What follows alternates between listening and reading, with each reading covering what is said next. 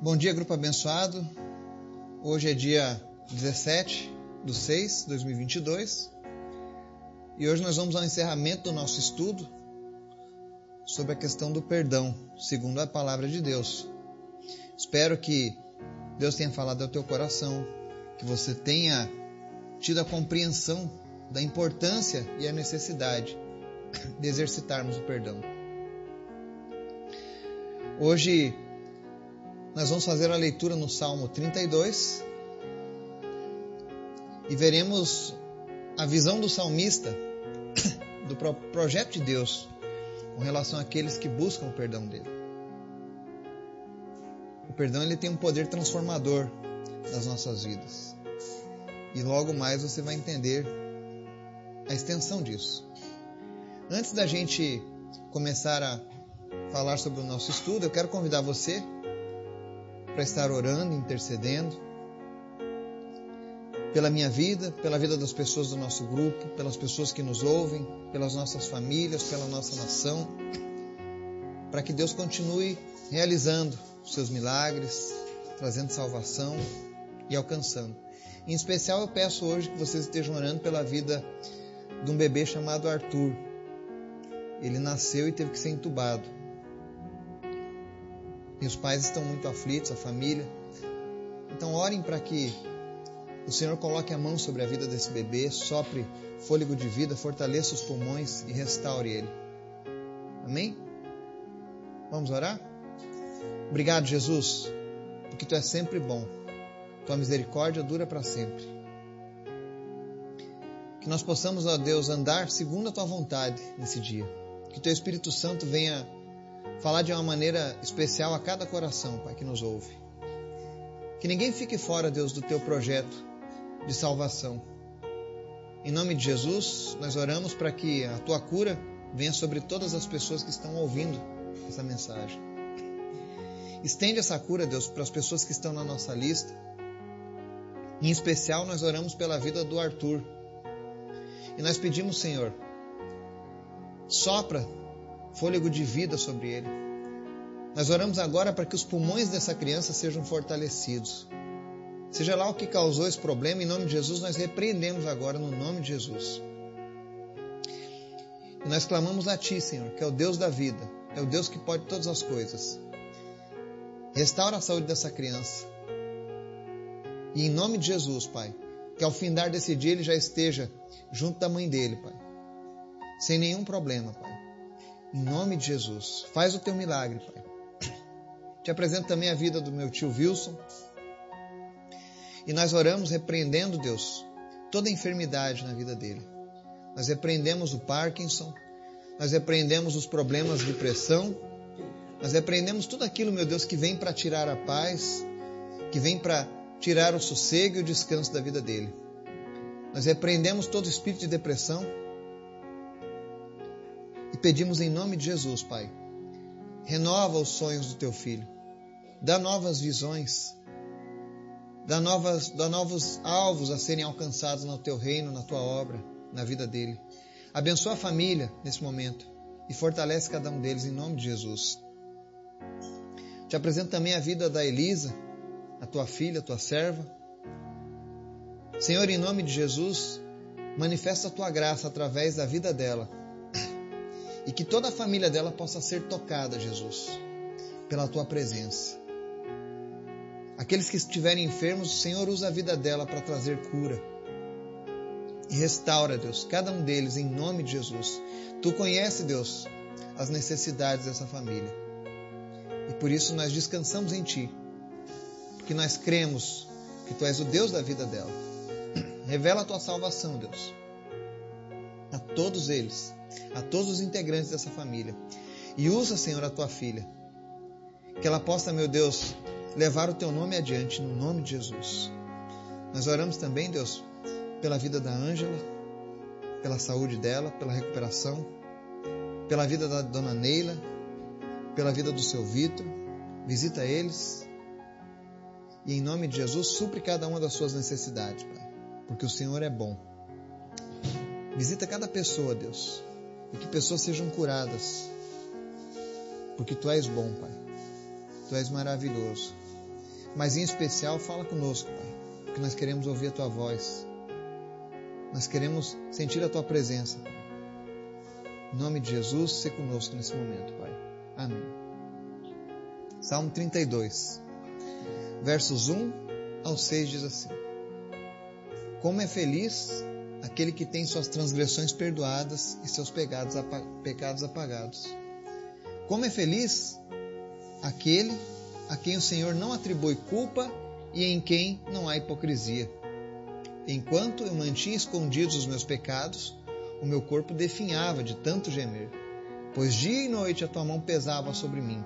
Minhas forças foram se esgotando como em tempo de seca. Então reconheci diante de ti o meu pecado e não encobri as minhas culpas.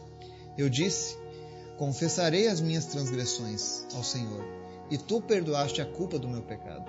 Portanto, que todos os que são fiéis orem a ti, enquanto podes ser encontrado. Quando as muitas águas se levantarem, elas não os atingirão. Amém?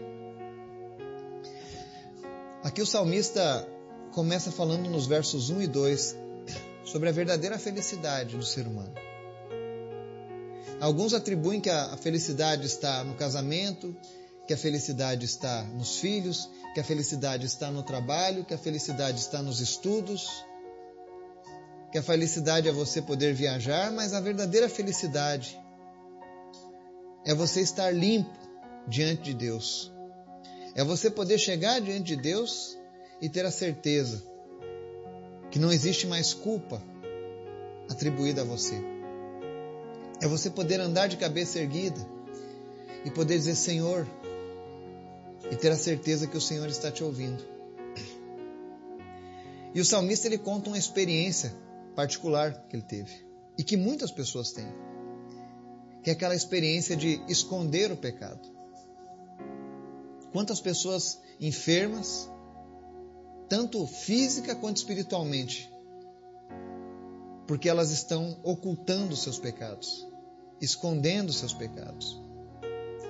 A palavra diz aqui, segundo o salmista, que enquanto ele mantinha seus pecados escondidos, a mão do Senhor pesava sobre ele.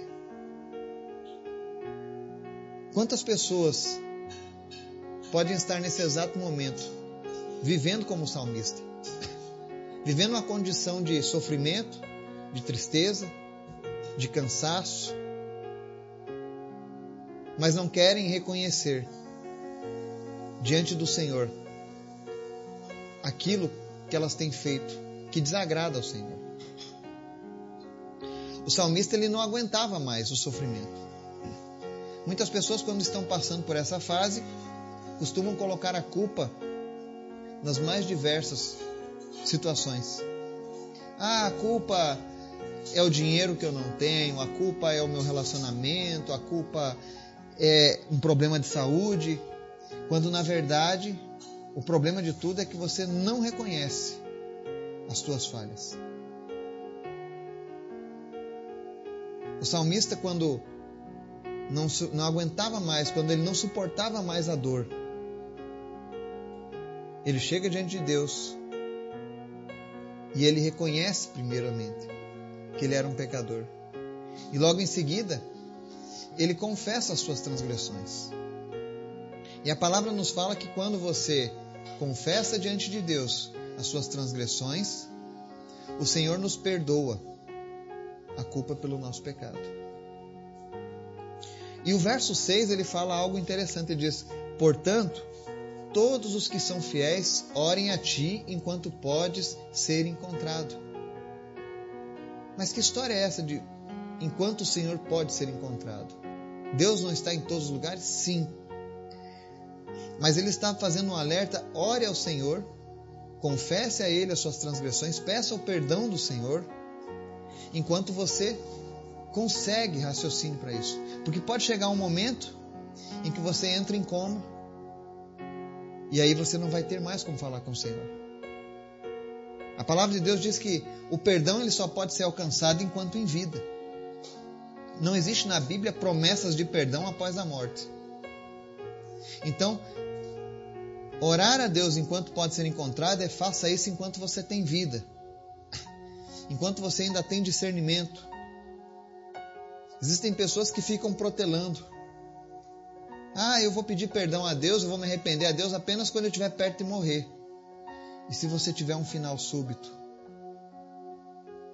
Então, faça isso, ore a Deus hoje.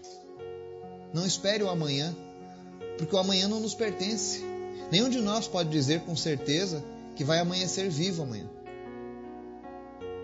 Faça isso agora, enquanto o Senhor pode ser encontrado. Porque depois que passar esse momento, não adianta você reclamar. Ah, Deus, é porque eu não tive tempo, eu pensei que o Senhor ia me dar. Deus vai dizer: olha, a minha palavra diz: orem a mim enquanto eu posso ser encontrado. E Deus só pode ser encontrado enquanto você está vivo. Mas o mais bonito dessa promessa é que ele diz aqui ainda no verso 6, na parte B: Quando as muitas águas se levantarem, elas não os atingirão Deus tem uma promessa de livramento para o seu povo, de fortalecimento no meio das calamidades, nos tempos difíceis. A Bíblia não diz que o servo de Deus não vai passar problemas na vida, mas ela tem uma promessa de que quando os problemas vierem, nós estaremos firmados na rocha, que é Jesus. Ele vai nos guardar, ele vai nos proteger. Ele não vai permitir que eu e você venhamos a passar algo que seja maior do que aquilo que a gente suporta. Porque o Senhor nos cuida. O Senhor guarda o seu povo. E é por isso que é tão importante que nós venhamos a reconhecer os nossos erros, reconhecer os nossos pecados.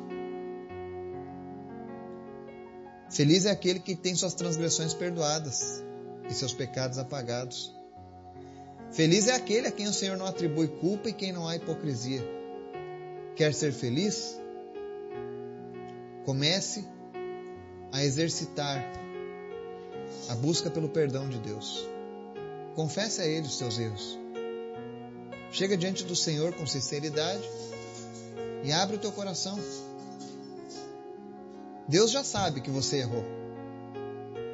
O que Ele espera de você é que você também reconheça que o teu caminho está errado. E que você diga isso para Ele, porque a intenção do Senhor é restaurar a sua vida. Deus quer renovar a sua vida. Deus quer te fazer enxergar o mundo com outros olhos, os olhos dele, com as promessas dele, com a presença dele. Então não deixe para amanhã. Tome essa decisão hoje. Porque o Senhor, Ele verdadeiramente vai trazer felicidade para a tua vida. Que Deus te abençoe te ajude nas suas decisões, que você possa fazer a melhor escolha, no nome de Jesus. Amém.